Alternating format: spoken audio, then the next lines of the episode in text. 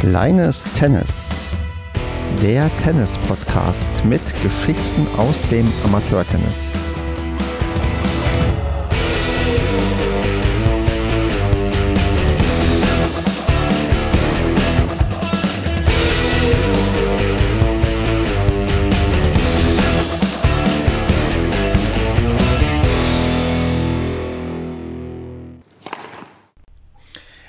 Kleines Tennis, Staffel 3, Ausgabe Nummer 9. Mein Name ist Stefan.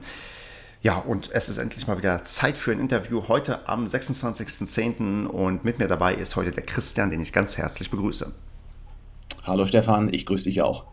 Ja, Christian, wunderbar, dass du heute mit dabei bist, dass wir heute so ein bisschen mal über deine Tenniskarriere, deinen Werdegang im Tennis reden werden.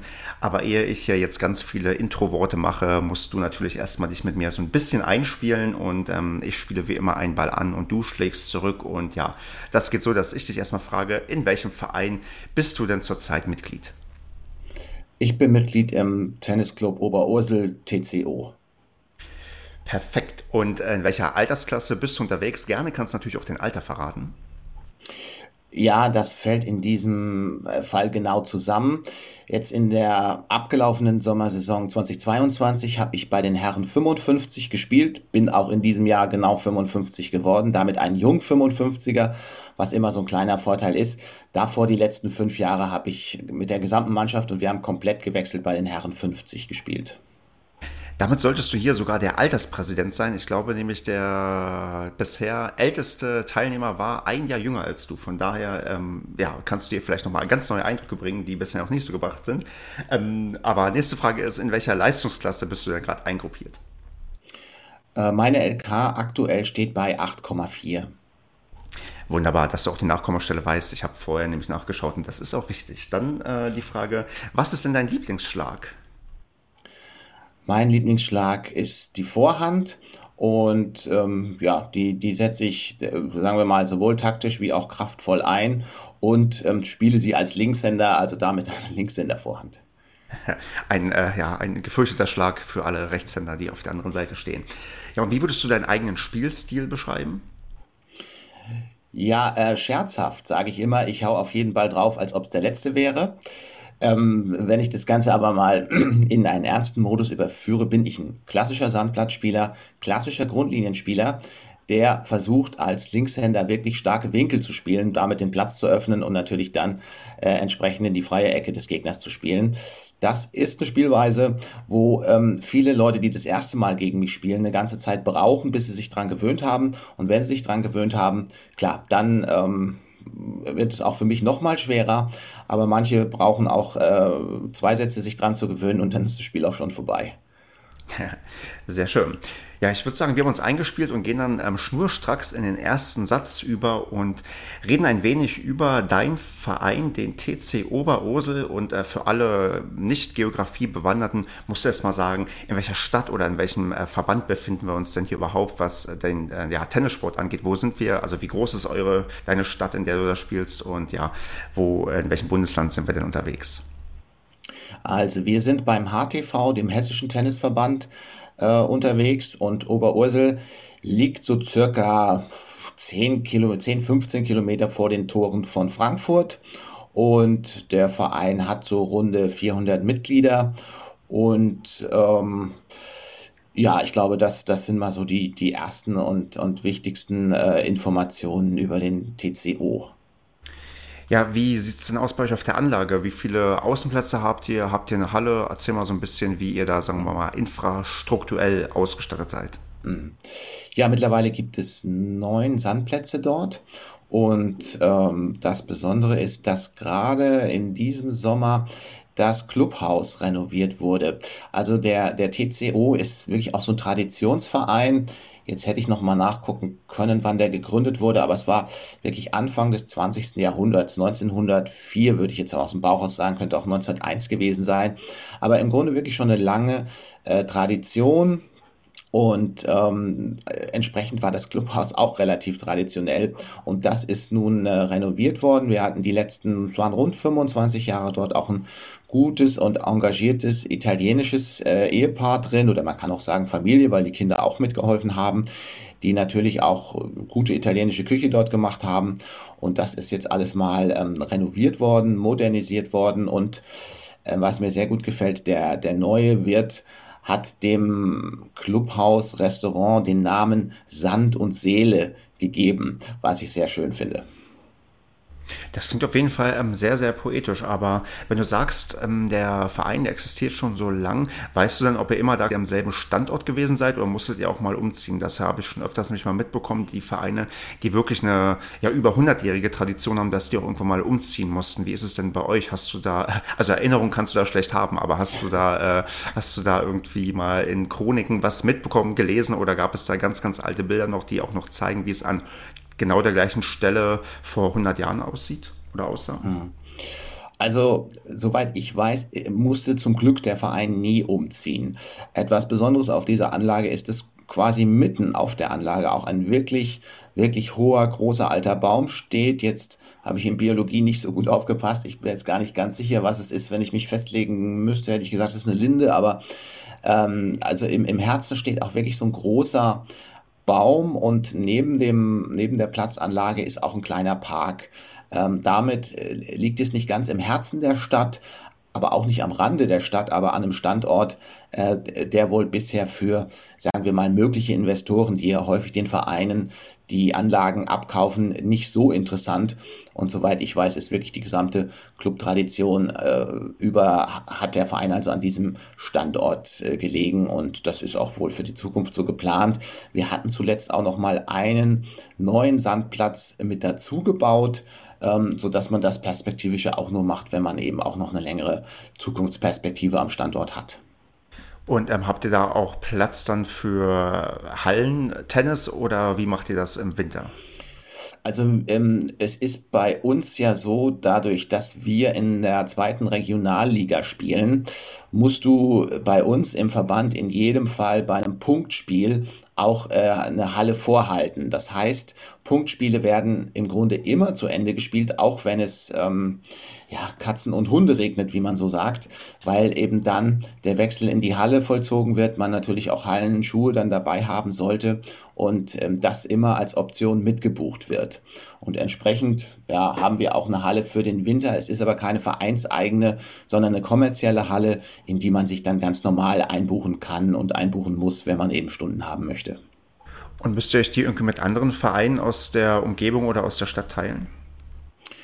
Ähm, jetzt ist es so, dass wir als Mannschaft gar nicht bei uns im Ort, sondern äh, woanders trainieren, weil wir da bessere Kapazitäten bekommen haben. Ähm, die Halle, die es bei uns gibt, ist ziemlich ausgebucht, so wie das ja speziell seit Corona ja mit vielen, vielen Hallen so ist, ähm, so dass da verschiedene Trainer und auch verschiedene ähm, Vereine drin trainieren. Das ist so, ja. Ah, okay.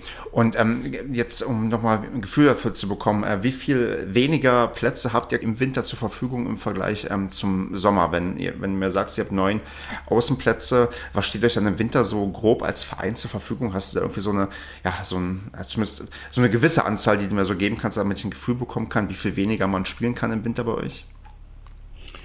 Ähm, ich könnte das wohl höchstens aus der Sicht äh, der, der Tennisschule sagen weil die Tennisschule sich dann eben da einbucht und entsprechend auch die Kontingente vergibt. Als Mannschaft müssen wir uns um unsere Stunden selbst kümmern und können gar nicht auf ein Kontingent zugreifen. Und ich meine, dass die ähm, Tennisschule zwei oder drei Plätze äh, dann täglich für mehrere Stunden dort äh, blockieren konnte. Und im Sommer hat du normalerweise wie viel? Die Tennisschule, ähm, die trainiert normalerweise auf äh, drei Plätzen mit drei Trainern. Manchmal sind es auch nur zwei. Ähm, also sagen wir mal zwei Vollzeit und ein Teilzeit. Ah, okay, verstehe.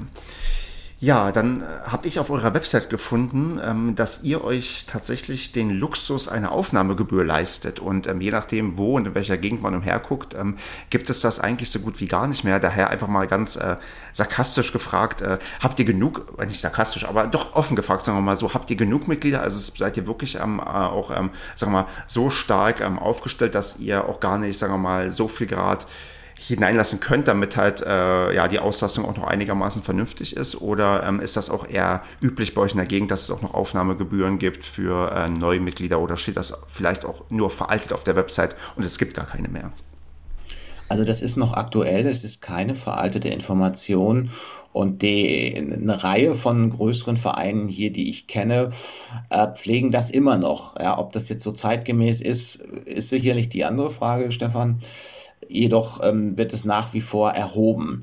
Und äh, das ist natürlich immer so ein bisschen ein Traditionsverein, ähm, der sicherlich auch noch ein ganz gut gepflegtes äh, Clubleben, Vereinsleben hat ähm, und da auch immer wieder Nachfrage hat.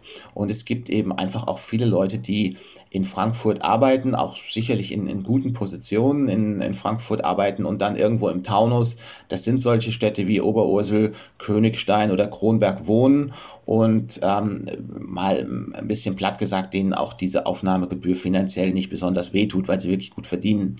Und äh, deshalb ist es so eine Mischung aus, aus der einen Seite, dass man sagt, damit ähm, steuert man eben auch ein bisschen die Gesamtzahl der Mitglieder, aber auf der anderen Seite auch sagt, ähm, dieses Geld, damit kann der Verein auch ganz gut arbeiten und demjenigen, der dann eintritt, tut es in den meisten Fällen, nicht bei allen, in den meisten Fällen finanziell nicht weh.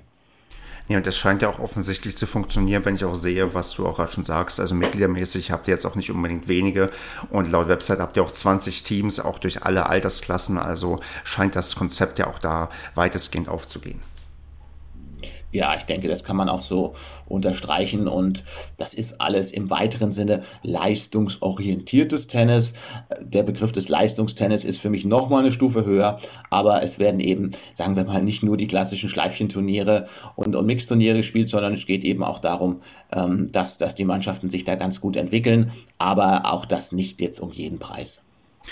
Genau, dann habe ich hier noch ähm, ein wunderschönes Zitat rausgesucht aus der, von der Website. Du hast ja die Gastronomie schon erwähnt und ähm, da steht, das Restaurant des TCO stellt eine attraktive Bereicherung des gastronomischen Angebotes der Stadt Oberursel dar. Und wenn da sowas steht, muss ich dich natürlich fragen, wenn ich mal vorbeischaue, was ist denn der heiße Tipp? Was sollte ich mir denn auf jeden Fall mal bestellen? Oder was ist vielleicht dein Lieblingsgericht? Oder ja, was äh, ist eine Sache, die man sich auf jeden Fall gönnen muss, wenn man mal bei euch äh, das gastronomische Angebot in Anspruch Anspruch nehmen möchte? Das ist eine gute Frage. Jetzt ist der Punkt, dass wir ja gerade den Wechsel hatten. Also das heißt, ähm, beim Italiener, der, der, ja 25 Jahre da war, war immer die Bruschetta super. Der hat aber auch dann äh, sehr gute Nudeln mit Lachs gemacht.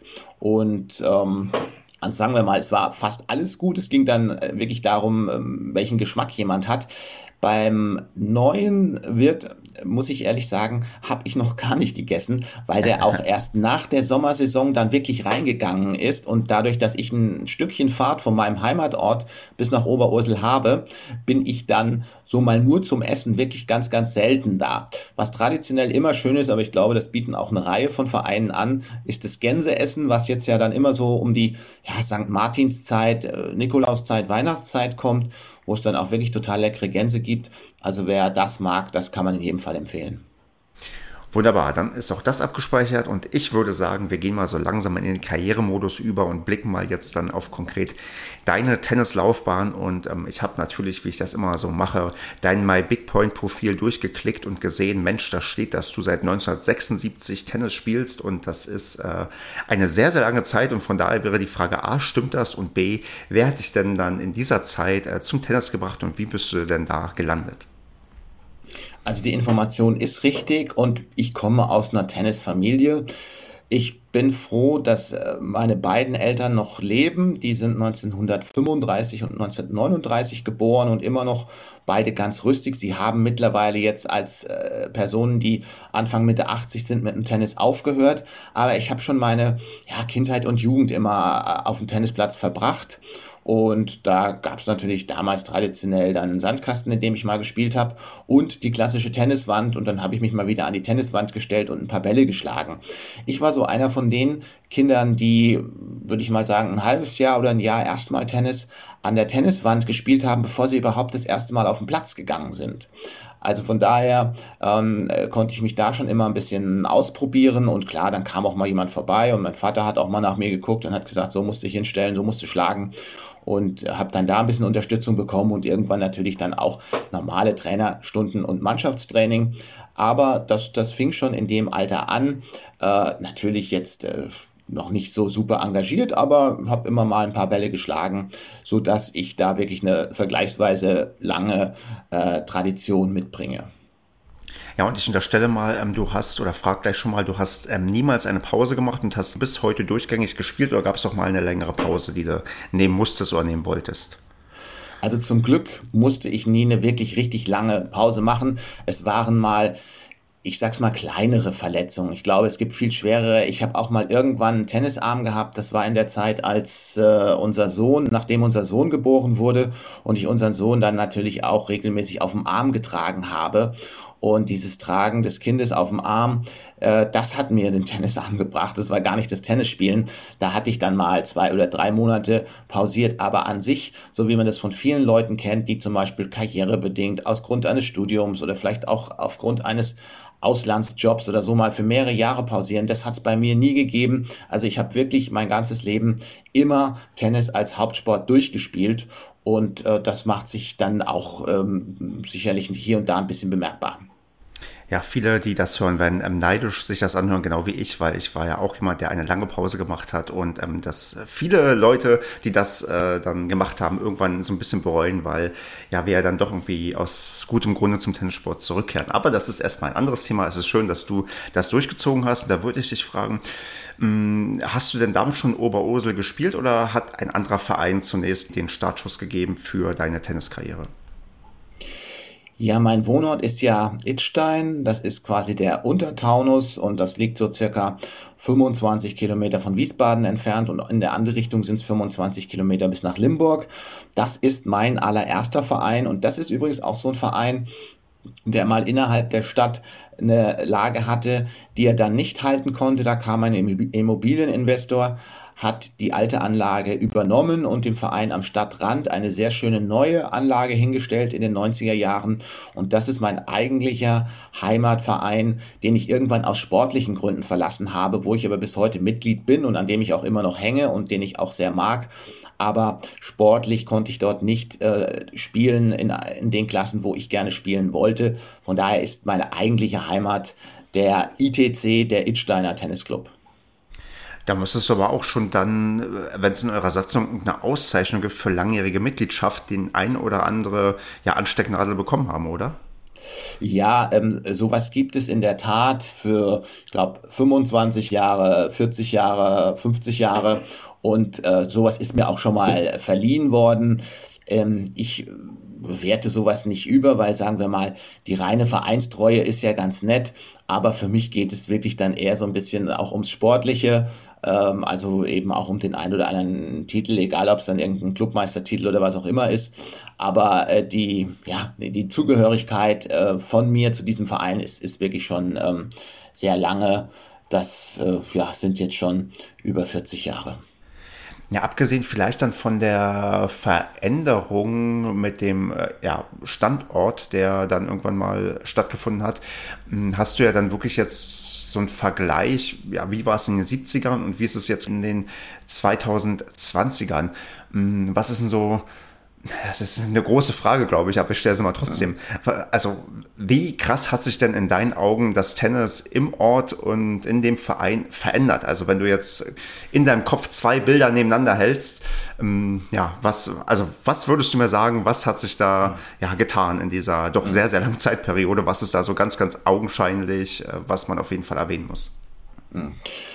Also ich möchte die Frage mal zweigeteilt äh, beurteilen. Das eine äh, würde ich mal sagen, so Grundstimmung im Verein und Vereinsleben.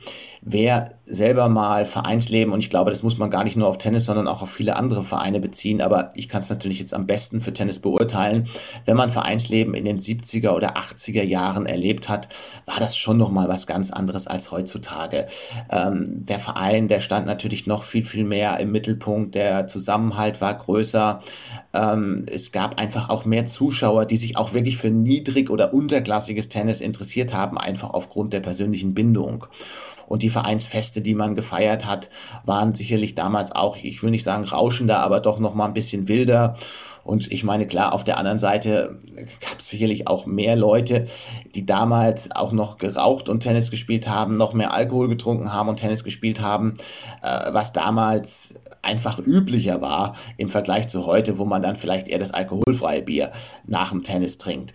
Also sagen wir mal so dieser Zusammenhalt, äh, Stimmung und so, das, das war äh, anders, das war inniger, äh, das war enger, ähm, das war schon eine ganz besondere Zeit. Wenn man jetzt natürlich mal auf, auf das reine Tennis guckt, dann muss man natürlich sagen, wie sich Tennis entwickelt hat, wie sich der, der Unterricht entwickelt hat. Natürlich, und das wissen wir alle, wie sich das Material entwickelt hat. Äh, ich habe auch noch als allerersten Schläger wirklich mit einem Holzschläger gespielt. Und wenn ich mir heute mein Modell angucke, das sind natürlich Welten und das gilt für so, so vieles. Also die Entwicklung, die es dann äh, genommen hat, die, die, Trainingsmethoden, die wir heute haben, wenn man früher an Trainer denkt, äh, wie die das gemacht haben, wie die vielleicht auch noch autoritär unterrichtet haben oder so, das ist natürlich auch wieder was ganz anderes. Und die, Infrastruktur wie auch das Clubhaus, was jetzt äh, Itstein, der Tennisclub heute hat, ist natürlich wirklich auch vom, vom Feinsten. Also das sind schon sehr, sehr deutliche und große Unterschiede, wobei es manchmal immer noch diese Momente gibt von, sagen wir mal, einem sehnsüchtigen Zurückdenken oder Zurückgucken an ein altes, vielleicht auch etwas baufälliges Clubhaus, wo aber einfach die Stimmung unvergleichlich war. Ja, eine Sache, die hier sehr, sehr oft auch zum Thema gemacht wird, ähm, das Thema Vereinsleben, was, glaube ich, viele, die dann auch dem Sport ähm, sehr eng verbunden sind, auch jüngere Leute, die sagen ja irgendwie, und man kann auch fast so, ja, auch nur so 10, 20 Jahre zurückblicken, dass viele sagen, früher war es irgendwie besser, so, so, so platt das irgendwie auch klingt und ob das äh, wirklich so ist, ja, also mein Eindruck ist auch, so, dass man da tatsächlich eine Entwicklung genommen hat, dass ein Tennisverein mehr als Dienstleister wahrgenommen wird und nicht mehr unbedingt als ähm, Konstrukt des Vereins, wo dann vereint, das Wort steht ja drin, viel, viel mehr irgendwie los sein muss und soll und es da auch Vereine gibt, die das sehr, sehr gut hinbekommen, aber es, sagen wir mal, deutlich schwieriger geworden ist und früher das anscheinend natürlicher einfach passiert ist. Also das ist auch in meinem, äh, mit meiner Erfahrung und dem, was ich auch hier höre, auch mein Eindruck, dass das ja, genau das ist, was äh, Leute umtreibt, die sich so ein bisschen an die, sagen wir mal, Zeit zurückerinnern, wo es dann doch mh, hm, ja, noch irgendwie anders war, was auch immer das dann konkret bedeutet. Ja, mm, du hast gerade schon ein bisschen durchblicken lassen. Äh, Pokale sind dir wichtiger als Anstecknadeln. Zumindest habe ich mir diesen Stichpunkt hier gerade so gemacht. Und da wäre mal ja, meine Frage, wo du da in der Jugend und Kindheit so angefangen hast. Gab es denn da bereits in jungen Jahren Erfolge? Gab es den äh, Clubmeistertitel U12, den du irgendwann geholt hast? Oder waren es größere Sachen, die äh, regional oder überregional dir irgendwie ja, in die Vitrine gelandet sind, weil du da super performt hast? Wie ist es denn so auch mit dem ja, sportlichen Anspruch bei dir losgegangen? In den sagen wir mal, jungen Jahren, bis du dann so ja, volljährig wurdest, gab es da äh, schon große Anzeichen dafür, dass du ein großer Tennisspieler werden könntest oder äh, war das alles eher so, ja, du hast einfach nur Tennis gespielt? Also Kindheit und Jugend auf das Tennis bezogen, habe ich ehrlich das Ganze auf ein bisschen kleinerer Flamme gekocht. Das heißt, ich habe sicherlich häufiger Spiele verloren als gewonnen und ähm, es gibt ja diese unterschiedlichen Spielertypen. Ich habe immer große Probleme gegen die klassischen Bringer gehabt, gegen die, die die Mondbälle spielen und so. Da ist mir als Jugendlicher nicht so viel eingefallen. Und diese Spiele habe ich häufiger verloren, so dass, sagen wir mal, von äh, ja, meinen acht, neun Jahren, wo ich angefangen habe, vielleicht so bis 16, 17, 18, das alles, äh, ich nenne es mal in geordneten Bahnen lief, aber die Erfolge sehr überschaubar waren es ist dann mal bei den Kreismeisterschaften mal ein dritter Titel oder mal zweiter Kreismeister. Aber ich war garantiert da kein, kein Überflieger oder jemand, wo man jetzt gesagt hat, er hat ein außerordentliches Talent. Es war ganz normal talentiert und ich war sicherlich dann eher so ein bisschen ein, ein Arbeiter als jemand, der jetzt äh, so stark vom Talent lebt. Also das hat sich so in, in der Zeit ähm, bis ja 17, 18, 19 Jahre noch, noch sehr in Grenzen gehalten. Und damals habe ich regelmäßig dann in der Gruppenliga Mannschaftsspiele gemacht und da dann meistens eine ausgeglichene Position, ausgeglichene Bilanz an Positionen 2, 3, 4 je nach Aufstellung gehabt. Also das war okay, aber auch nicht so doll. Und ähm, hat sich dann ein bisschen was geändert, wo du dann äh, volljährig wurdest oder war dann, dann auch vielleicht eher so das klassische Ding, wo es dann auch mit Job oder Studium losging und ähm, Arbeiten, dass dann auch Tennis ähm, ein bisschen weniger bei dir gespielt wurde? Ja, ich habe ähm, nach dem Abitur noch äh, damals Wehrdienst gemacht äh, und dann bin ich ins, ins Studium gegangen und bei mir ganz persönlich hat das, was man immer so als den Bäckerboom bezeichnet, durchaus auch so ein bisschen gewirkt. Und das heißt, ähm, dass klar, wie so viele ich natürlich auch mit, mit Boris Becker mitgefiebert habe und wir zufällig das gleiche Baujahr sind, Baujahr 67. Und dann habe ich mir irgendwann gesagt, äh, ein bisschen so dahergeredet, na, was der kann, kann ich auch. Natürlich konnte ich es nicht, aber es war nochmal ein Ansporn für mich in diesem Alter wo Becker ja dann durchgestartet ist mit dem ersten Wimbledon-Erfolg 85 zu sagen, okay, und jetzt fange ich nochmal ein bisschen an, ernsthafter zu trainieren. Und diesen Schwung habe ich dann wirklich auch über einige Jahre mitgenommen und im Studium was ich auch gar nicht so schnell abgeschlossen habe, weil ich mich dann auch auf andere Dinge konzentriert habe und auch mein Auslandssemester gemacht habe, aber auch beim Auslandssemester Tennis gespielt habe, ähm, hatte ich beim Studium wirklich die Chance, auch immer wieder gegen Leute zu spielen, die einfach besser sind als ich. Und ich habe immer wieder einen auf die Mütze bekommen. Aber ich persönlich finde, und ich glaube, das kann man auch so stehen lassen, man wächst eigentlich an den Niederlagen oder man, man nimmt eigentlich für sein eigenes Spiel meistens, nicht immer, aber meistens mehr aus den Niederlagen mit. So ist es mir auch gegangen. Und deshalb habe ich dann so ab 17, 18 wirklich nochmal einen ganz guten Schub bekommen und ab da ernsthafter äh, trainiert. Auch deshalb, weil es noch eine gewisse Nähe beim Studium zu einer ganzen Reihe von Sportstudenten gab und ich auch eine ganze Reihe von Extra-Sportkursen mitgemacht habe, von Konditionsgymnastik über Skigymnastik ähm, und andere Sachen und in der Zeit auch noch einen Übungsleiterschein sowohl für Tennis wie auch für Allgemeinsport gemacht habe und alles das hat meinem Tennis dann äh, ja in, in vielleicht äh, so gesehen etwas fortgeschrittenerem Alter nochmal einen ordentlichen Schub gegeben. Ja, ich sehe schon, du hast die Zeit, die du auch im Studium, ja, die man sich im Studium nehmen kann, dann ordentlich genutzt, um halt rundherum, ja, sportlich dich weiterzuentwickeln und äh, ja, da, da zuzulernen. Mm, was ich ganz spannend gerade nebenbei fand, ist, du meintest, du warst auch im Ausland. Warst du für ein Semester unterwegs oder wie lange? Genau, also ich habe im Nebenfach Englisch, also Anglistik, äh, um es genau zu sein, mhm. studiert. Ich habe an der Universität Essen studiert und die Partnerstadt von Essen ist Sunderland.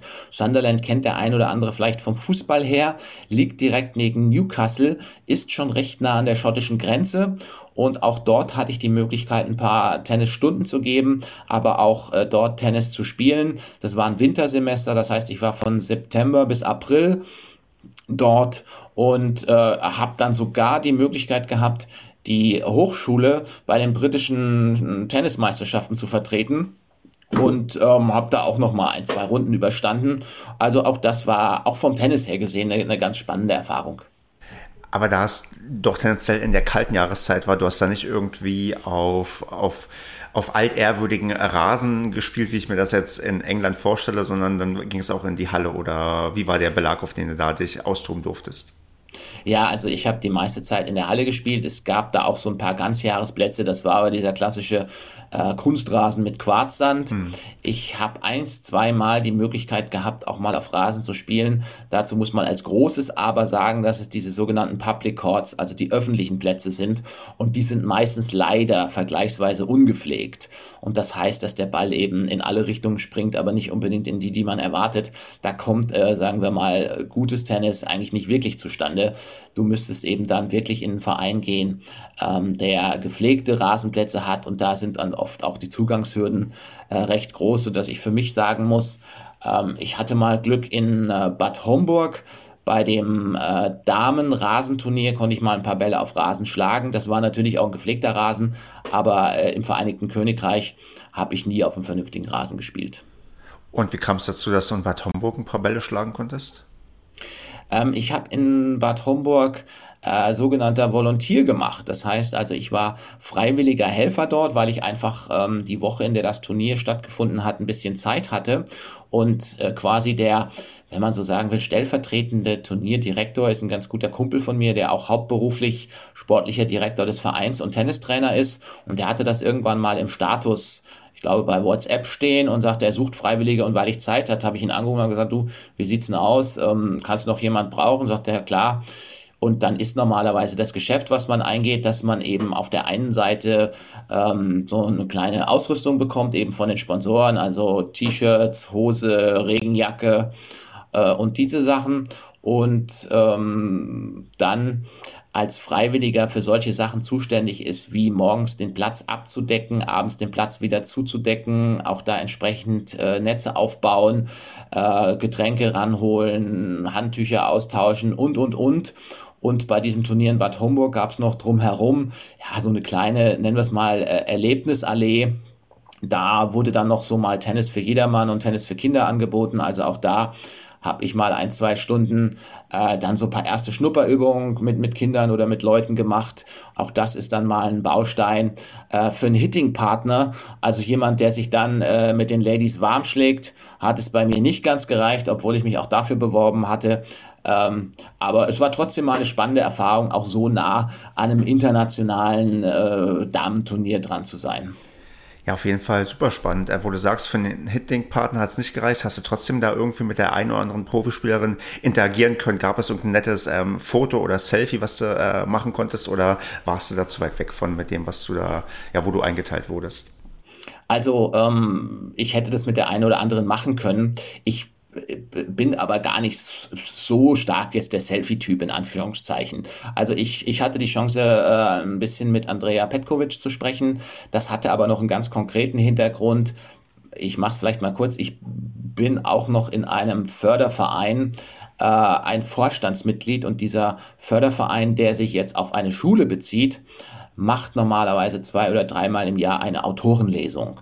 Und diese Autorenlesung wird gemacht, um die Bücherei, die es dort gibt, zu promoten. Das ist eine kombinierte Bücherei, die eine Schulbücherei und eine städtische Bücherei ist. Und da Andrea Petkovic ja vor einiger Zeit mal ein Buch herausgegeben hat, was ich selbst sehr gut fand, hat ich sie gefragt, ob sie sich vorstellen könnte, mal eine Autorenlesung in diesem Rahmen zu machen. Und sie sagte halt dann, das müsste über den Verlag angefragt werden. Das könnte sie persönlich gar nicht entscheiden, aber sie könnte sich das wohl vorstellen. Von daher mal schauen, ob wir Andrea Petkovic mal für eine Autorenlesung gewinnen können. Fände ich eine spannende Geschichte. Und das war der Grund, äh, sich da mit ihr ein bisschen zu unterhalten. Ansonsten hatte ich natürlich auch die Gelegenheit, einige Damen beim, beim Training zu beobachten. Und es war auch interessant zu sehen, äh, wie da manche trainieren, wo ich bei der einen oder anderen sage, dass das Training, äh, da glaube ich, kommt nicht viel bei rum. Und bei anderen, wo man aber auch gesehen hat, das sind die richtig Guten, die dann aber auch richtig, richtig gut trainiert haben. Ja. Hm. Spannend. Äh, ich drücke auf jeden Fall die Daumen äh, mit äh, Andrea Petkovic, dass das vielleicht äh, funktioniert.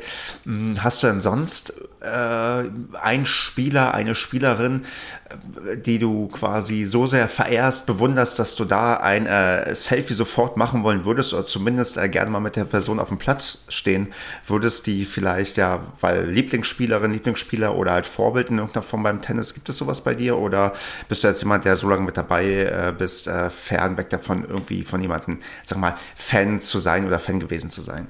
Hm.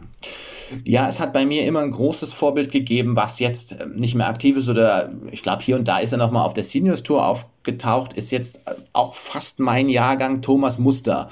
Der Österreicher, der auch mal ganz kurz die, die Eins in der Welt war und auch einmal äh, Roland Garros gewonnen hat. Auch Linkshänder, was mir natürlich auch gefallen hat. Äh, das war immer so ein, ja, so, so ein Spielstil, wo man auch gesehen hat, eher ein Tennisarbeiter, nicht so sehr das große Talent, aber es kann ja vielleicht auch ein Talent sein, ganz hart an sich selbst zu arbeiten. Und ähm, ich würde sagen, ein vergleichbares Tennis wie Thomas Muster spiele ich keine Ahnung, drei, vier, fünf, sechs Klassen schwächer, aber vom, vom Ansatz und vom Prinzip her sicherlich vergleichbar. Den habe ich immer gerne gesehen, weil ich da immer wusste, was man hat. Bedingungsloser Kampf bis hin zur Selbstaufgabe und hatte auch mal eine, eine tolle Serie auf Asche. Ich glaube, es waren über 30 äh, Siege, die er ungeschlagen eingefahren hat. Und man hat ihn immer so als den Mentalweltmeister bezeichnet. Also jemand, der auch im Kopf unheimlich stark ist und auch Spiele, die wirklich schon fast aussichtslos waren, nochmal gedreht hat. Das waren immer so Eigenschaften, die mir gut gefallen haben und die ich hier und da ein bisschen, natürlich nicht in der Perfektion, ähm, auch äh, machen konnte. Und ich habe zum Beispiel auch eine ganz ordentliche Statistik im, im Tiebreak oder im Champions Tiebreak, wo ich mich dann auch nochmal ganz besonders in dieser Zeit versuche zusammenzureißen. Und ähm, das kommt sicherlich auch ein bisschen von diesem Vorbild her ja, das ist mein Haupt- und Lieblingsvorbild und klar, wen ich immer, sagen wir mal, positiv und eng begleitet habe, aber ich glaube, das haben ja auch so viele, ist natürlich Roger Federer. Ähm, aber als, als wirkliches äh, Vorbild würde ich an eins Thomas Muster nennen. Konntest du den dann irgendwann mal live in deinem Leben auch spielen sehen oder war das dann immer nur vom Fernsehen verfolgt? Also da habe ich äh, Glück gehabt und da ist auch noch was ganz Kurioses passiert. Und zwar, ähm, ich habe den mal in, in Düsseldorf gesehen bei einer Veranstaltung, die es dort über viele Jahre gab unter dem Titel World Team Cup. Das war die Mannschaftsweltmeisterschaft im Düsseldorfer Roches Club und dann haben die Österreicher da auch mal mitgespielt. Und damals in der Mannschaft war Alex Antonic, ähm, Thomas Muster und ich weiß gar nicht mehr, ob das noch Gilbert Schaller war. Jedenfalls hatte Muster dann gespielt und ähm, ich habe mir dort immer äh, nur Karten für den zweiten Platz leisten können. Ich war damals Student und jetzt der, auf dem Nebenplatz sind immer die vermeintlich unattraktiveren Spiele angesetzt worden. Da gab es aber auch Stehplätze. Und ich glaube, das war noch zu D-Mark-Zeiten, da hast du 15 oder 20 D-Mark für einen Stehplatz gezahlt und konntest zwei Einzelrunden Doppel sehen. Das war total spannend und du konntest auch beim Training zugucken. Und die Woche, wo das lief, war ich dann fast jeden Tag dort und habe dann die Uni mal Uni sein lassen. Jetzt habe ich ähm, irgendwann mal zufällig eine, äh, eine Kommentatorin äh, vom ZDF, eine Sportkommentatorin kennengelernt, die habe ich auf der Anlage da wieder getroffen und dann hat die mich mal mit in die Kabine genommen. Und da konnte ich von der Kabine aus ein bisschen das Spiel von Muster sehen und äh, hatte eben eigentlich gar nicht für den Platz bezahlt, aber konnte da ein bisschen zugucken. Irgendwann bin ich aus der Kabine raus und dann ging gerade unten äh, ein Kumpel von mir vorbei, der guckte mich groß an und ich sage, ja, ich komme gerade von meinem neuen Job. Also war eine sehr schöne Begebenheit, wo ich die Chance hatte, da äh, musste auch mal live auf, auf Asche zu sehen. Sehr coole Geschichte auf jeden Fall.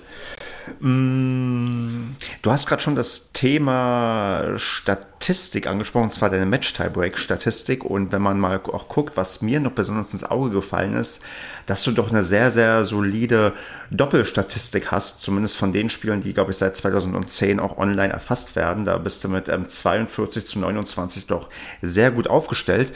Mm, da ja Doppel bekanntermaßen nicht unbedingt zu meinen Stärken gehört, sondern eher zu meinen allergrößten Schwächen und das ein Tennis ist, was ich noch nicht so wirklich verstehe. Äh, erzähl mal, woran liegt es denn, dass du so gut ähm, Doppel spielen kannst? Am Partner, an dir oder an der Kombination oder was zeichnet denn dein Doppelspiel aus? Ja, also äh, was für mich immer wichtig und auch erfolgsversprechend ist, wenn ich mit einem Partner zusammenspielen kann, der mein Spiel ergänzt. Ich bin kein klassischer Doppelspieler. Das heißt, mein Volley ist im Vergleich zu meinen anderen Schlägen sicherlich eher einer der schwächeren Schläge. Ich spiele Doppel mehr von hinten als von vorne. Und ähm, sagen wir mal, um, um gut punkten zu können, ich habe einen soliden Aufschlag und äh, habe einen guten Return. Das sind erstmal zwei, zwei Dinge, mit denen du erstmal sicherlich gut ins Geschäft und gut in die Ballwechsel reinkommst. Was mir hilft, ist jemand, der vorne am Netz so ein bisschen für Unruhe sorgt und dann wirklich natürlich auch vorne ein bisschen abräumt. Das heißt, dadurch, dass ich auch wirklich ein solider Grundlinienspieler bin, kann ich auch in die Cross-Rallye im Doppel reingehen und jemand anders und ich stehe ja dann eben auch auf der linken Seite und kann auch auf die Vorhand dann auch einsetzen, äh, jemand anders äh, in der langen Rallye unter Druck setzen und irgendwann geht vorne der Partner rein und drückt eben dann den Volley weg. Das ist so ein bisschen vereinfacht gesprochen im Grundprinzip das, womit ähm, ich mit verschiedenen Partnern, die gut Volley spielen können, erfolgreich doppelt spiele und ähm, ja auch wie gesagt, durch einen sehr soliden ähm, Return, der auch durch viel Topspin dem Gegner direkt vor die Füße fällt und er dann natürlich den Ball wieder leicht nach oben spielen muss und dann auch wieder vorne der Volleyspieler den gut wegdrücken kann. Ähm, das sind so ein bisschen die ja, Erfolgsrezepte meines Doppels und das klappt ganz gut. Was häufig nicht gut klappt, ist, wenn ich mit jemandem spiele, der auch ein ähnliches Spiel hat wie ich, dann ergänzen wir uns nicht. Oder zum zum Beispiel auch wenn ich mit einem anderen Linkshänder Doppel spiele, auch das funktioniert nicht gut. Also mit jemand, der Rechtshänder ist und am Netz gut spielt, habe ich immer gute Chancen, im Doppel gut auszusehen. Ja, dann ergänzen wir uns auf jeden Fall schon mal nicht, weil ich bin gerade der Spielertyp, den du auch ja, beschrieben hast, äh, der du bist. Also zumindest in die Richtung. Ich bin auch lieber hinten an der Grundlinie, gehe in die Crossrallye rein und hoffe, dass der vorne mir da alles äh, Mögliche wegfischt, aber ich selbst bin am Netz eher, ich will nicht sagen aufgeschmissen, aber schon, sagen wir mal, nicht ganz so mutig, wie man das vielleicht äh, sein sollte. Mhm. Wo du sagst, dass du auch lieber in der Grundlinie bist, heißt das auch, dass du tendenziell auch hin und wieder von der Grundlinie startest, obwohl du gerade nicht der bist, der retourniert oder aufschlägt, oder bist du dann doch, wenn es ja, an der Zeit ist, konsequent erstmal startend am Netz? Ja, also wenn der, wenn der Gegner, äh, wenn mein Partner Aufschlag hat und der auch einen soliden Aufschlag hat, dann äh, werde ich im Normalfall auch vorne stehen und sagen wir mal, äh, ich drücke ein Volley solide rein, aber ich bin jetzt auch nicht der große Reingeher und ähm, ja, wie gesagt, der Volley fällt halt auch im, im Vergleich ein bisschen ab. Ich würde dann hinten bleiben, wenn der Gegner einfach auch ein, ein guter Returnspieler ist. Oder es gibt ja auch manche Gegner, die dann immer gerne auch mal auf den Netzmann draufschießen. Ja, da, sage ich mal, habe ich nicht direkt Angst vor, aber da kann ich einfach nicht viel machen. Da, da, ähm, da mache ich keine Punkte. Also wenn das jemand macht, würde ich mich auch eher hinten aufhalten. Aber wenn der auch normal in die Cross Rallye reingeht, dann stehe ich auch schon mal vorne und versuche auch was zu machen. Aber wie gesagt, das ist, ist nicht eine klassische Stärke hm. von mir. Spielst du denn lieber Doppel als Einzel? Ähm, es ist immer noch so, dass Einzel die Königsdisziplin für mich ist. Ich spiele schon Einzel am liebsten, aber das Doppel hat über die Jahre einfach einen hohen Stellenwert bei mir eingenommen, weil ich es auch immer besser verstanden habe und äh, auch einfach eine Reihe von äh, Tenniskollegen in meiner Mannschaft habe, mit denen ich mich wirklich gut ergänze was ja dann eben sich auch in der Statistik niederschlägt.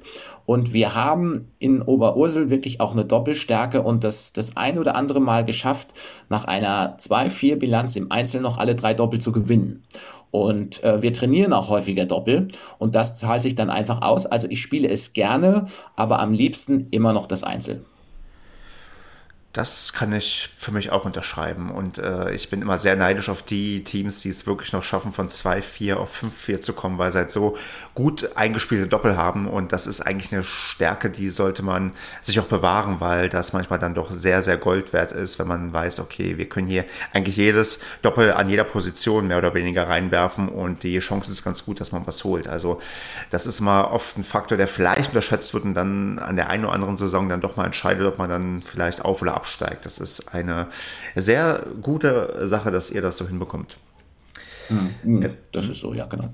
Ich habe auch mal natürlich mir die aktuelle Saison von dir angeschaut und man hat es ja hier so ein bisschen, glaube ich, auch schon rausgehört und da ahnt das bei deiner LK, dass du nicht in der alleruntersten Liga spielst, sondern wenn ich richtig sehe, Herren 55, dass ihr in der Regionalliga unterwegs seid und ähm, du mit deinem ja, jungen Alter für die Herren 55, denn du hast das Mindestalter, auch dieses Jahr eine fabulöse Statistik hast. Ich glaube 6 zu 0 Einzel und 5 zu 1 Doppel. Also du bist da auch wirklich sehr, sehr gut ähm, hineingekommen. Ähm, was war los? Also ist das wirklich der Vorteil des, äh, ja, des, des Alters, den du da ausspielen konntest, oder ähm, bist du einfach auch durch eine sehr, sehr gute Saison gerade ähm, gelaufen? Also das Alter äh, spielt sicherlich auch eine Rolle. Eine, wenn man irgendwann mal 50 ist, dann ja, würde ich fast sagen, macht schon jedes Jahr so ein bisschen was aus. Ähm, also als Jung 55er ist das ein kleiner Vorteil, wenn du vielleicht gegen jemand spielst, der 8, 59 ist oder so. Aber ich habe auch wirklich ordentlich und viel trainiert. Ich hatte in diesem äh, Sommer ein bisschen mehr Zeit, weil ich nochmal durch eine berufliche Wechselphase gegangen bin. Und dann konnte ich mich wirklich auch aufs Tennis äh, konzentrieren. Ich habe viel gespielt und mir auch immer wieder Gegner rausgesucht, wo es ganz eng wird oder gegen die ich auch verliere. Und ähm, ich bin auch jemand, der, wenn es eng wird, eigentlich nicht zurückzieht. Also ich gehe immer das Risiko ein, natürlich auch mal mit dem Risiko zu überpowern, wie man sagt, oder eben auch mal einen Fehler zu machen. Aber häufig wird dieses Risiko eben auch belohnt. Und in diesem Sommer hat es äh, wirklich gut geklappt. Also ich habe immer einen sehr klaren Matchplan gehabt, den ich dann auch umgesetzt habe. Und ähm, ja, habe da wirklich eine gute Saison gespielt, mit der ich auch hochzufrieden bin. Und das einzige Doppel, was wir verloren haben, das haben wir auch hoch verloren. Also da ging auch wirklich nichts. Das muss man dann auch anerkennen. Und alle anderen Punkte habe ich wirklich gemacht.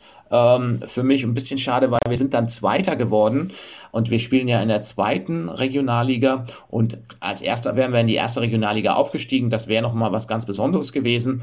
Aber vielleicht in der Rubrik, man kann auch nicht alles haben, aber ich für mich persönlich äh, gehe total zufrieden aus dieser Saison raus. Das glaube ich dir. Gibt es denn aber dennoch sportliche Ambitionen, wenn du jetzt gerade schon an die erste Regionalliga angesprochen hast? Also ist da vielleicht nochmal das Ziel, noch ein Stückchen höher zu spielen oder ist das jetzt so deine Wohlfühlzone, wo du dich am liebsten auch dauerhaft aufhalten möchtest? Durch den Altersklassenwechsel, denke ich, könnte auch in der ersten Regionalliga noch mal so ein bisschen was gehen. Da müssten wir innerhalb unseres Teams gucken, äh, ob wir uns da vielleicht noch mal äh, auch wirklich auf einer vorderen Position verstärken. Wir haben keine Tradition dafür, Leute zuzukaufen, aber manchmal hat man ja auch Glück, äh, dass vielleicht noch mal durch irgendwelche Zufälle jemand zu einem kommt, der wirklich auch ganz gut trifft. Also klar, es wäre für mich persönlich schon auch reizvoll, in dieser ersten Regionalliga mal mitzuspielen. Da muss man sagen, da wird natürlich im Endeffekt auch um die deutsche Meisterschaft dann in dieser Altersgruppe gespielt. Aber da müssen wir auch auf dem Teppich bleiben. Da bin ich und das Team natürlich auch ein gutes Stück von weg. Wir würden in der Klasse ganz klar gegen den Abstieg spielen und nicht um die deutsche Meisterschaft mitspielen. Aber natürlich ist es so eine Klasse, wo man auf den ersten Positionen auch schon mal den ein oder anderen Namen liest, den man früher international auch mal gehört hat. Um vielleicht mal ein, zwei, drei Namen zu nennen. Da kann auch mal jemand wie Paul Harhus auftauchen, Niederländer, der auch mal exzellenter Doppelspieler war und sicherlich auch immer noch ist. Ähm, Ichram Arasi, äh, der auch, glaube ich, mal unter den Top 30 war. Also da gibt es schon immer wieder auch, auch Namen, die dann ganz vorne da stehen. Ähm, da muss wirklich erstmal jemand kommen, um, um denen dann weh zu tun. Aber da bin ich natürlich auch ein gutes Stück von entfernt. Aber so als, als Ziel oder Traum äh, ist es durchaus ähm, präsent und, und wünschenswert. Hast du sonst für dich auch so Einzelturnier-Träume oder Wünsche, die du dir noch erfüllen möchtest? Oder bist du eher der klassische Medienspieler, der sich auf die Mannschaftssaison freut und damit dann auch genug ausgelastet ist? Im Schwerpunkt ist es wirklich die Mannschaftssaison. Das ist das, was mir am wichtigsten ist. Und äh, ich versuche, das klappt mal besser und mal nicht so gut, vielleicht sagen wir mal zwei bis drei Turniere auch nochmal zu spielen. Das kann so ein bisschen mit der Motivation ähm, LK-Pflege sein. Es sind aber auch manchmal Turniere, die ich kenne, die dann in irgendwelchen Nachbarvereinen stattfinden, wo eben auch Tenniskumpels einfach mit dabei sind. Und wenn es gut läuft, gibt es vielleicht auch noch irgendwie eine kleine Players-Party, wo man dann abends auch nochmal zusammensitzt und was trinkt. Also zwei oder drei kleinere Turniere. Wenn es irgendwie geht, mache ich das auch, aber darüber geht es nicht hinaus. Ich bin jetzt niemand, der in der Republik rumreist und die LK-Turniere spielt oder es gibt ja auch Leute, die sogar dann Auslandsreisen machen und was weiß ich, auf Mallorca oder wo auch immer ein Turnier machen. Wenn sich das zufällig mal ergeben würde, bin ich auch dafür offen, aber an sich ist es nicht mein Plan und Schwerpunkt Medenspiele und kleine Ergänzung nochmal. Das ist ja auch dann ein ganz solider Plan, den du da verfolgst. Was mir so auffiel, was ich gefunden hatte, war, äh, da musst du mir mal sagen, ob das vielleicht sogar ein einigermaßen großer Erfolg war, denn das ist auch eher ungewöhnlich, dass man dann auch sich durch ein längeres K.O.-Turnier quält. Zumindest habe ich 2016 gefunden, hast du mal die das äh, Bad Camberger Final Countdown äh, K.O.-Turnier gewonnen und vier Spieler aus dem Weg geräumt, was schon einigermaßen viel ist. Ist das schon so die, ja, sagen wir mal, das, das größtmögliche, meistmögliche, was du irgendwie äh, so abräumen kannst äh, an einem Turnier? Oder gibt es auch noch, ja, vielleicht andere Sachen, die du dir vorstellen könntest? Das ist ein, das ist ein typisches Turnier und Bad Camberg ist jetzt die Nachbarstadt äh, hier von Itstein, von meinem Wohnort. Und das war auch wirklich ein, ein schönes Turnier, wo ich auch gut gespielt habe. Und ähm, da war es dann nachher noch so, dass äh, die Altersklassen zusammengelegt worden sind. Und das heißt, ich habe dann als 50er gegen, jetzt will ich nicht die Unwahrheit sagen, ich weiß nicht, mal ein 30er oder ein 40er gespielt, der auch, auch gut war und der natürlich dann 10, 15 Jahre jünger als ich war und ich habe ihn dann trotzdem noch geschlagen. Das sind natürlich immer so ein bisschen die, ähm, ja, die, die Hürden oder vielleicht auch die Sachen, die einem nochmal besonders was bedeuten, wenn man jemand schlägt, der 10, 15 Jahre jünger ist als man selbst, der natürlich auch gut spielen kann und man das dann trotzdem gewinnt. Das ähm, gibt auch mir persönlich eine, eine gewisse Befriedigung. Aber diese Art von Turniere, wie du es jetzt hier geschildert hast, so ein LK-Turnier, ähm, über was dann eben drei, vier, fünf Runden auch hat, 32er Feld oder sowas. Ähm, das, das ist ganz schön, aber danach äh, brauche ich dann sicherlich auch eben ähm, ein, zwei Tage zur Erholung, bis dann äh, der Körper wieder schmerzfrei ist. Das, das kann auch ich gut nachvollziehen, auch wenn ich altersmäßig ein bisschen von dir entfernt bin. Aber das, das, das kenne ich auch, wenn man mal so ein paar Tage sich wirklich oder zwei Tage vielleicht sogar sich voll auslasse mit mehreren Matches. Das kennt, glaube ich, jeder ab, einem, ja, ab einer gewissen Altersstufe. Ja.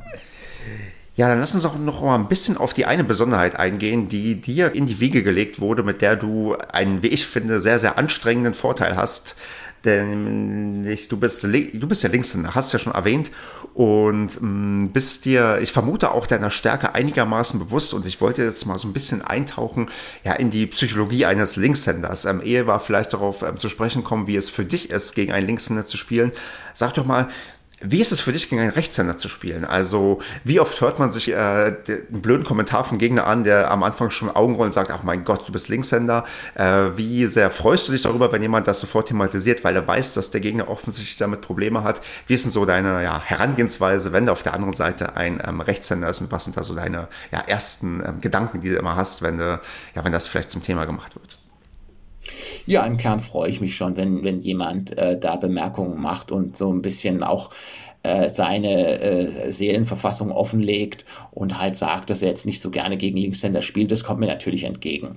Ich spiele, würde ich sagen, relativ klassisches Linkshänder-Tennis, was natürlich darauf ausgerichtet ist, äh, dem Gegenüber häufiger auf die Rückhand zu spielen. Jetzt ist nicht bei allen die Rückhand äh, die schwächere Seite. Es gibt sicherlich genug prominente Beispiele, wie auch in, in unteren Klassen von Leuten, die die Rückhand genauso gut spielen wie die Vorhand oder vielleicht die Rückhand auch noch besser. Aber im Schnitt kann man ja eben doch sagen, dass die Rückhand ein Tick schwächer ist. Und dann ähm, spiele ich natürlich auch einen, ja, für einen Gegner häufig unangenehmen Spin. Das heißt, ich spiele ihm einen hohen Spin in die Rückhand. Und da muss sich natürlich dann auch jemand erstmal was einfallen lassen. Also der hohe Spin auf die Rückhand ist, ist eben eine, würde ich sagen, unangenehme Waffe und auch der, der starke ähm, Crosscourt, den ich kurz cross spiele, dann auch auf die Rückhand, um eben den Platz zu öffnen. Also das sind sicherlich taktische Vorteile, mit denen ich ähm, ganz gut punkten kann, mit denen ich Punkte gut vorbereiten kann, mit denen ich den Gegner einen langen Weg laufen lasse. Und daran muss man sich eben erst gewöhnen und sagen wir mal Leute, die dann äh, so einen hohen Ball im Aufsteigen nehmen und, und den mir genauso schnell zurückspielen, das gibt es auch, ist aber nicht die Regel. Ja.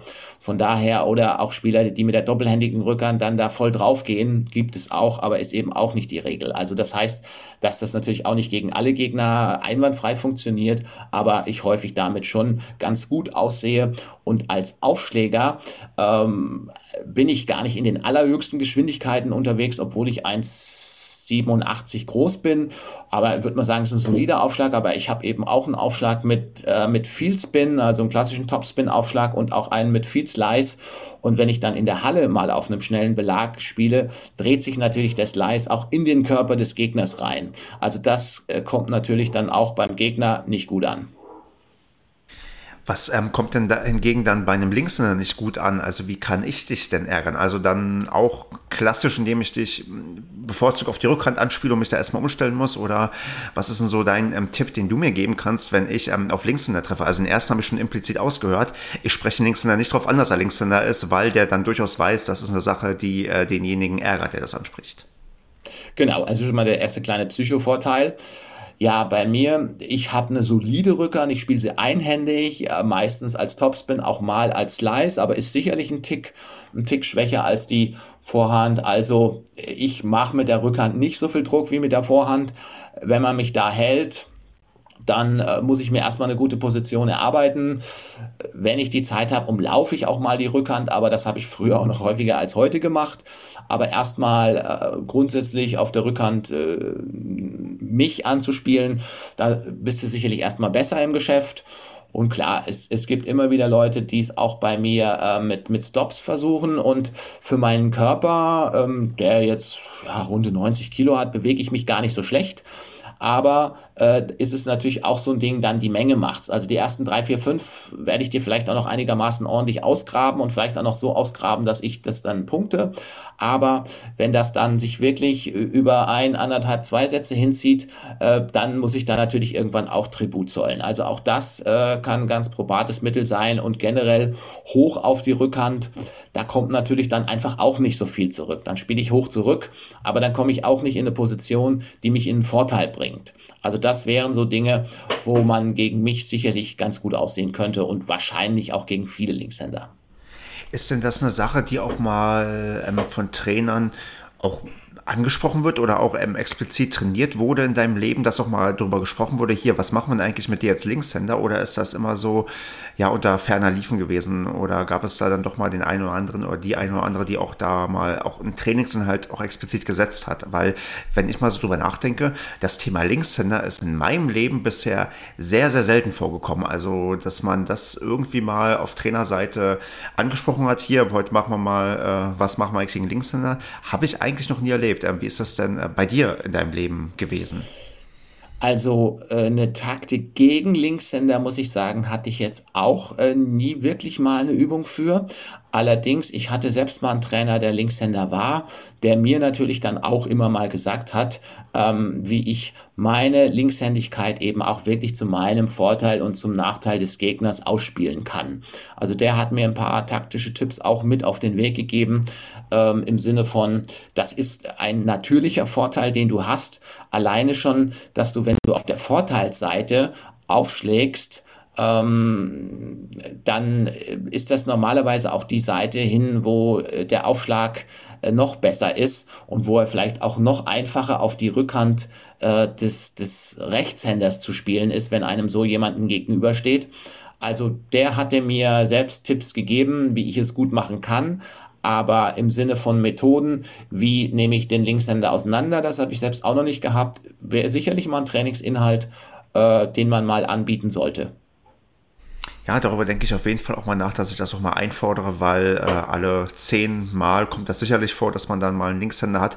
Hm, wie ist es denn bei dir? Wollen dann Leute auch bevorzugt mal gerne gegen dich äh, spielen und sagen, hier, ich brauche fürs Wochenende mal äh, für die Vorbereitung einen Linkshänder? Oder äh, ist das eher selten eine Aufforderung, die du bekommst? Ja, mit dem Ansatz kommt es eher selten vor. Also ich ich würde sagen, alle meine Mannschaftskameraden, mit denen ich gespielt habe, und ich bin jemand, der gar nicht so häufig das, die Mannschaft gewechselt hat. Ich habe vielleicht ja, in, in, vier, fünf verschiedenen Mannschaften jetzt, äh, also auf den Verein bezogen jetzt, ähm, also innerhalb eines Vereins habe ich natürlich auch mal die Mannschaft gewechselt, aber bin ja dann dem Verein treu geblieben.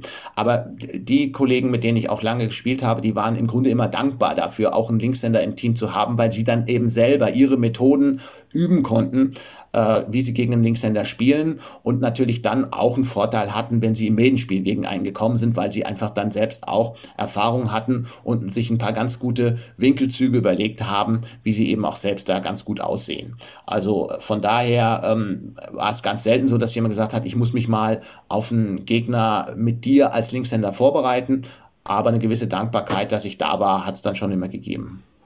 Kannst du dich an eine spezielle Linkshänder-Situation erinnern, in der Form, dass du zum Beispiel mal einen sehr, sehr unangenehmen Linkshänder-Gegner hattest oder vielleicht doch mal ein Doppel erlebt hast, wo alle vier Leute auf dem Platz Linkshänder waren? Äh, die letzte Frage fällt mir ein, weil ich habe echt mal gesehen, dass drei Linkshänder gleichzeitig auf einem Platz waren beim Doppel. Äh, Gibt es da irgendeine kuriose Begebenheit oder äh, fällt dir da spontan nichts zu ein? Ähm, also vier Linkshänder habe ich, kann ich mich nicht dran erinnern. Ich habe das ein oder andere Mal mit einem Linkshänder Doppel gespielt und habe schon gesagt, das war meistens nicht so äh, aussichtsreich. Und ich weiß noch, ähm, als ich dieses Auslandssemester äh, gespielt habe, also studiert habe und dabei auch ein bisschen Tennis gespielt habe, war im Grunde ähm, der beste Student an der Universität damals auch ein Linkshänder. Und wir, äh, die zwei Besten, ich war die Nummer zwei, er war die Nummer eins, hat man eben dann zu diesen britischen Hochschulmeisterschaften geschickt. Und ähm, dann haben wir erstmal äh, Einzel gegen andere Gegner gespielt und dann zusammen Doppel gespielt. Und äh, im Doppel, ähm, im ersten Satz haben wir es mal so versucht, dass ich links und er rechts stand. Im zweiten Satz, jetzt, jetzt bellt unser Hund weil es geklingelt hat. Erzähl ruhig weiter. Das äh, Hundebellen ja. ist nicht äh, störend. okay. Äh, Also, wir beide haben dann im ersten Satz so gespielt, dass ich links und er rechts gestanden hat. Und äh, im nächsten Satz haben wir es mal gewechselt, aber es hat in keiner Konstellation gut funktioniert, so ähm, dass wir da relativ schnell aus dem Wettbewerb rausgeflogen sind. Das äh, war nur so ein Beweis dafür, dass ähm, also ich als Linkshänder mit einem anderen Linkshänder meistens nicht gut harmoniere. Tja, das ist aber äh, interessant zu hören, dass dann gerade die beiden Besten von der Hochschule beide Linkshänder sind. Das ist auch ein, vielleicht eher Kuriosum, jetzt nicht ganz so krass, aber das ist mhm. äh, interessant äh, zu hören, dass sowas auch mal passiert. Denn wenn ich in meinen Verein mich so umblicke, so viele Linkshänder, auch im, sagen wir mal, leistungsstärkeren Umfeld, haben wir aktuell bei uns als Geheimwaffe nicht. Das ist ein bisschen schade, aber ähm, naja, vielleicht findet sich ja mal irgendwann mal jemand und dann kann ich das auch nochmal expliziter trainieren, weil äh, ja, ich sonst doch, ich habe eine Dame, die auch sehr, sehr gut spielt. Ich glaube sogar besser, nee, ich glaube, also sogar besser als ich. Die ist Linkshänderin, mit der spiele ich öfters mal und ähm, das bringt dann auch auf jeden Fall etwas. Ja, Christian, äh, ich bin hier so langsam am Ende von dem, was ich mir alles ähm, aufgeschrieben habe an Fragen und hätte jetzt äh, so die ja, die Möglichkeit, erstmal dir zu danken, dass du dir die Zeit genommen hast und natürlich auch nochmal die Frage, ob du etwas hast, was du schon immer mal in einem Tennis-Podcast sagen wolltest und der ganzen Welt mitteilen wolltest und ja, hier jetzt loswerden kannst. Ja, ähm, Stefan, erstmal vielen Dank für die Einladung zu dem Podcast. Das, das war ganz spannend, hier mal mit dabei sein zu können. Und ähm, ich habe vielleicht noch eine, eine kleine nette Geschichte, ähm, die ich zum Abschluss erzähle. Die zeigt ähm, vielleicht, im Chinesischen gibt es das Sprichwort, die halbe Wahrheit ist manchmal die schlimmste Lüge. Und in, in der Rubrik erzähle ich eine Abschlussgeschichte, ähm, die, die so ein bisschen besonders war. Vielleicht kann sich der ein oder andere Tennisspieler oder Spielerin noch an Bernd Karbacher erinnern, der mal ein solider deutscher Spieler war.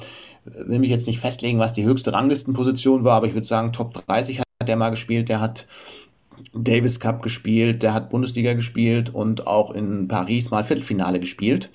Und ähm, als ich selbst Herren 40 war, ähm, tauchte der mal in der Mannschaft auf, gegen die ich gespielt habe, die den eingekauft hatten.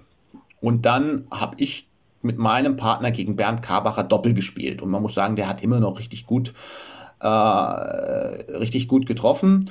Und ähm, es war so, ich habe dann wirklich mal einen richtig guten ersten Aufschlag reingeschlagen. Den hat er aber so schnell zurückgespielt, dass er quasi meinem Doppelpartner in Anführungszeichen unter dem Arm durchgeschossen hat. Also das war fast ein, ein glatter Durchschuss. Ähm, das war das eine Besondere aus dieser Geschichte. Und das andere war, ähm, ich führe einen Tennis-Lebenslauf, in dem ich so ein paar ähm, Highlights von mir aufgeführt habe. Und in diesem Tennis-Lebenslauf steht drin, dass wir Bernd Karbacher einmal das Aufschlagspiel abnehmen konnten. Also wir haben ihn geprägt. Was da nicht da drin steht, ist, dass wir eins und eins verloren haben. Ja, also das ist dann eben so die Geschichte der halben Wahrheit, aber war eben auch mal eine, eine spannende Erfahrung gegen wirklich einen, einen ehemaligen äh, Weltklasse-Mann äh, Doppel zu spielen und dann äh, hat man eben nochmal gesehen, was richtig gutes Doppel ist, auch im Unterschied zu dem, was ich mache. Und dieses äh, gestohlene oder das ähm, abgenommene Break, das kann euch ja keiner nehmen. Das ist auch eine Sache, die würde ich auch in meinen Tennislebenslauf hineinschreiben, ohne die ganze Wahrheit erzählen zu müssen. Genau. Christian, ich danke dir und äh, wünsche dir weiterhin viel Erfolg beim Tennis und viel Spaß auf dem Tennisplatz und würde sagen, ja, bis bald mal und mach's gut. Danke, Stefan, vielen Dank und auch bis bald.